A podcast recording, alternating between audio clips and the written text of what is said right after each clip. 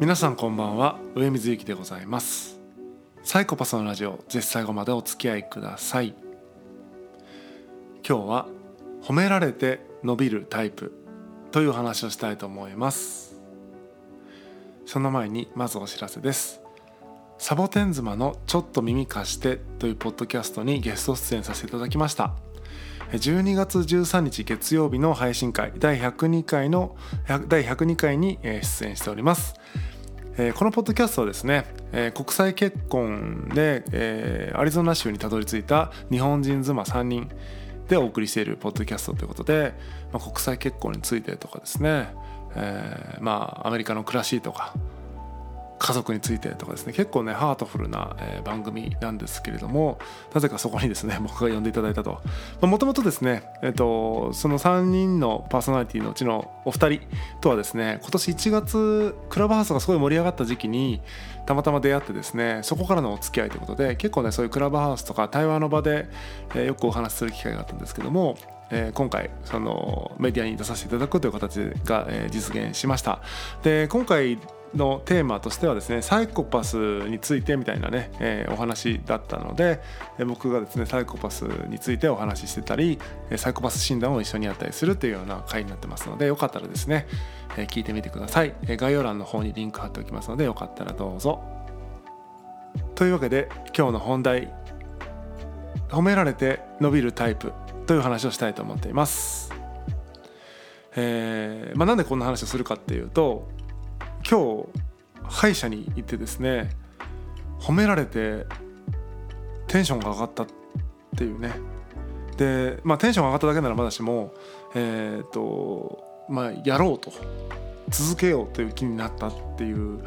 のがあって改めてですね自分は褒められて伸びるタイプの典型例だなというふうに感じたんですけれども、まあ、何があったかっていうと親知らずが痛かったので歯医者に行ってで、まあ、親知らずは抜きましょうってことだったんですけどもそれとは別にですねやっぱりこの歯肉炎ですよね。ちょっと歯茎の調子があんまり良くないよと、えー、状態があんまり良くないからちゃんと歯のメンテナンス頑張ってねっていうことを言われてでできればフロスまでやってよねっていうことを言われてて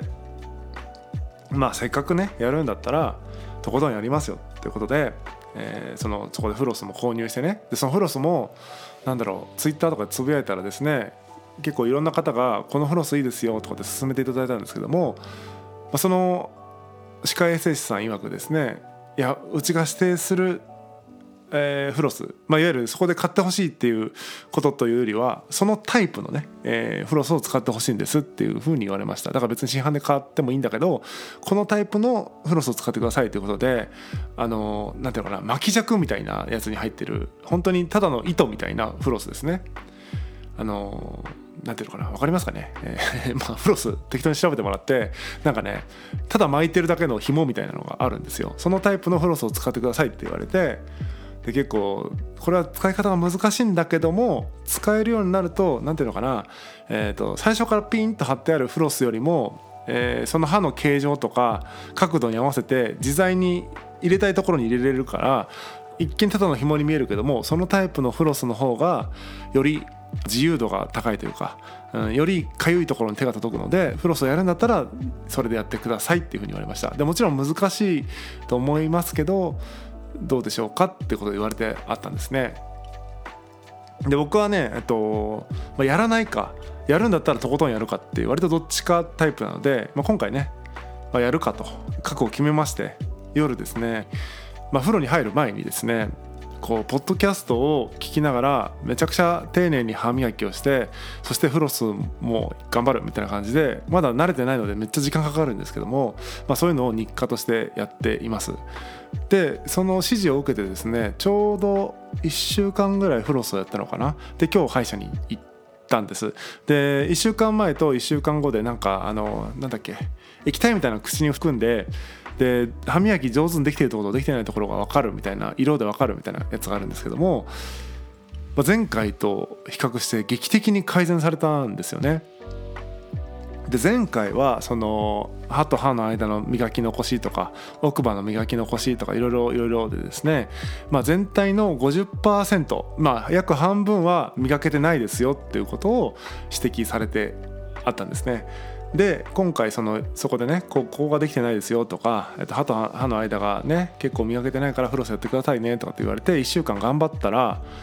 なんと磨き残しが8%ということでですねその歯科衛生士さんがですね結構あのこれはすごいという感じですごく褒めてくださったんですね。まあ、そうやってね実際に結果が出るとあこれでよかったんだなとこれ続ければいいんだなみたいな感じで何ていうのかなあの、まあ、褒められるとですねもっとやろうとこれからも続けようという気になったということで、まあ、自分って典型的な褒めて伸びるタイプなんだなと思ったという出来事でした。で過去のですね歯医者さんをまあ比べてみるとというかですねもうそんなにいろんな歯医者に行ったわけではないしかかりつけの歯医者があるとかっていうことでもなくえーと、なんていうかねいわゆる歯のメンテナンスは結構割とおろそかになってるタイプで歯磨きとかはもちろんしますけども歯が悪くなったら歯医者に行くみたいないわゆる定期検診みたいなのに行ってないような人間でしたので悪くなった時にその時働いている職場の近くの歯医者に行くみたいな歯医者の生き方をしてたのでその虫歯になっていくとか歯が痛いから行くとかっていう感じだったんですね。で過去のそのいくつか行った歯医者さんを思い出してみると割とこう職人みたいなおじさんが黙々とねえーと、ダメ出しをちょいちょいしてくるけれども基本的には黙って「はい治りました」みたいな感じの えと治療が多かったなと。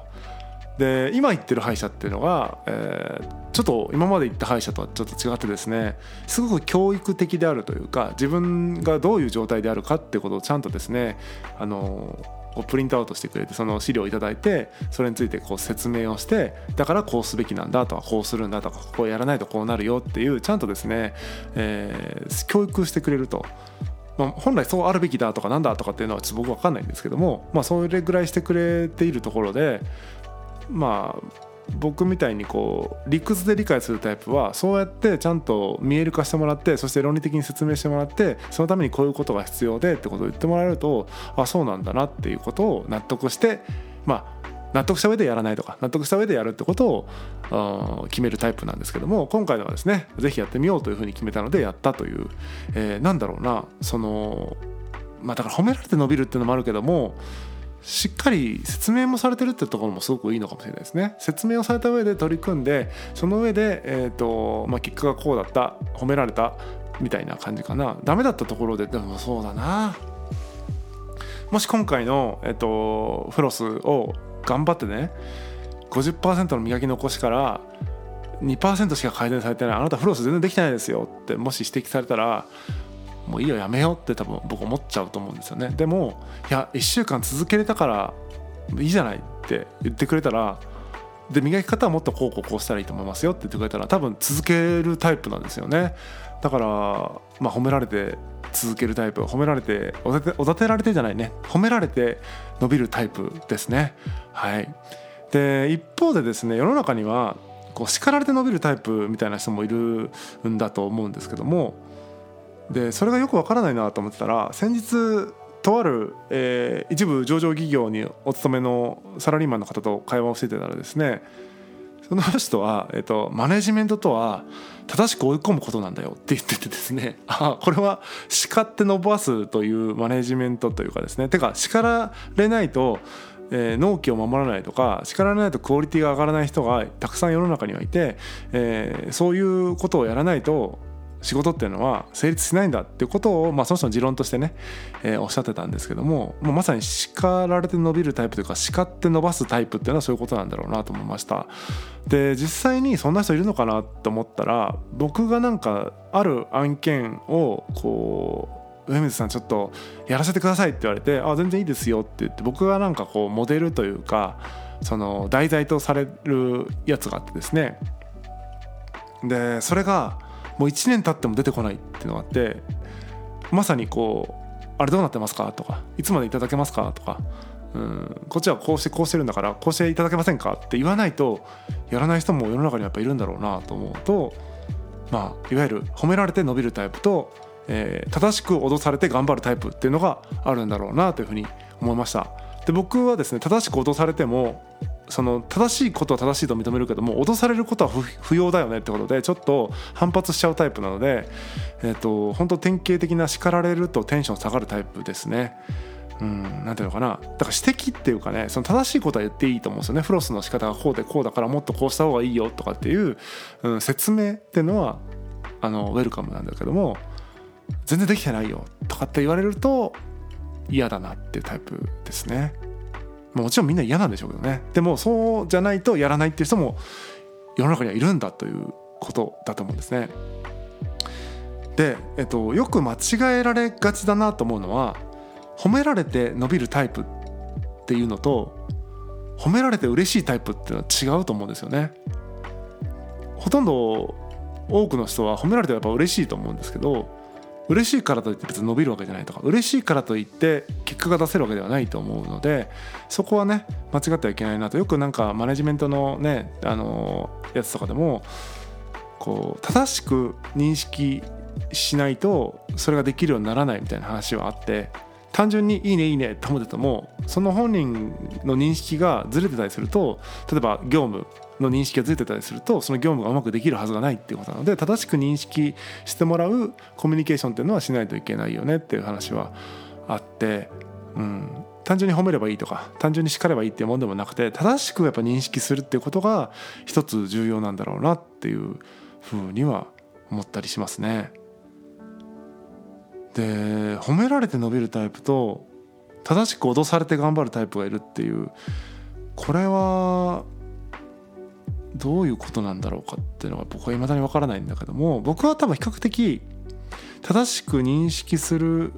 正しく認識するというか、うん、それが成立する、まあ、ある業務がうん、成果こういう成果でありこういうことが求められているということを認識する力が比較的ある方だからわざわざ叱られる必要性を感じないと自分で思っているってことなのかもしれないですね。だからわざわざ叱られるとうるせえってなってしまうというかね、えー、分かってるよっていうことになるんだと思うんですよね。だからどっちかというと分かってるのにできない。できない時っていうのは分かってるのにできないみたいなことがよくあるもしくは何がポイントか分からないとか成果が何か考えたけども分からない時は最初に質問するので最後の結果を見て何か叱られても分かった上で頑張った上で成果が出てないっていうパターンだと思うのでまあどうしたらうまくいくかというアドバイスが欲しい正しい認識のアドバイスが欲しいだけで、えー、叱られたくはないよねって思ってるって感じかな。うんでまあここまでお話ししてですね褒められて伸びるタイプとその正しく脅されて頑張るタイプっていうのが、えー、いてえー、どっちがいい悪いじゃなくて自分の特徴としてどっちかなと。その要は正しく脅されることによって例えば期限がもう迫ってるからこうだとか、えー、いついつまでにここまで進んでないとマジで終わらないよとかもしこれできなかったらあの給料下がるよとか分かんないけどあとはね降格させられるよとか辞めさせられるよとかって脅されることで、えー、なんとか頑張る人もいると思うので自分のそのモチベーションのスイッチというかモチベーションのスイッチ違うな、えーと、しっかりとその何か与えられた責任とか、まあ、与えられてないにしてもその自分がやりたいと思ってることを遂行するために、えー、必要なあ刺激ですね。褒められるという刺激が必要なのか、うん、脅されるという刺激が必要なのかっていうことを自分で理解しておくとですね、えー、環境も選んでいけるんじゃないかなというふうに思いますので、えー、ある種自分を認識しそして環境を選んでいくっていうのも必要なのかなというふうに思いました、えー、なのでまあ、歯医者選びもですね今回の歯医者はたまたま行った歯医者だったんですけどもとてもいい歯医者に通えてるなと思うのでこの歯医者にですね通いながらそして、えー、とメンテナンス頑張りながらそして褒められながらもっと頑張りながらっていう好循環にしてですね歯を健康にしていきたいなというふうに思っています、えー、本日は以上です。またお会いしましょう。さようなら。